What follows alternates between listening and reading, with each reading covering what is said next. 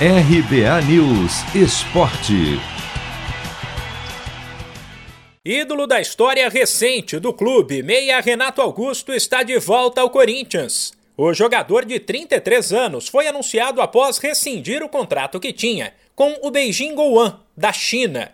Renato Augusto foi impedido de voltar ao país asiático por conta da pandemia e ficou seis meses sem receber salário.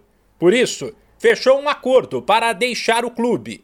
O contrato com o Timão valerá até o fim de 2023. O meio-campista, porém, vai precisar de um tempo para estrear. Primeiro, porque depende da abertura da janela de transferências no dia 1. Segundo, por conta da forma física, já que não atuou ainda em 2021, apesar de ter feito um trabalho nos últimos meses para tentar manter o condicionamento.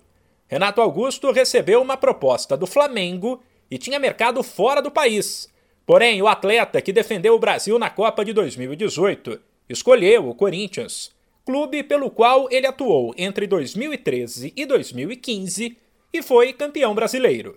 De volta ao timão, Renato Augusto mandou um recado para a Fiel. Primeiro gostaria de agradecer a confiança do presidente do Ilho e de toda a diretoria do Corinthians é, e agradecer principalmente ao torcedor que desde que meu nome começou a ser ventilado com a volta do Corinthians. Recebi muito carinho, muito apoio nas redes sociais. Então, é, queria agradecer a vocês e vai Corinthians! Sem compromissos nesta semana, o Corinthians aproveita o longo período para treinar antes do duelo de segunda-feira contra o Cuiabá pelo Campeonato Brasileiro. De São Paulo, Humberto Ferretti.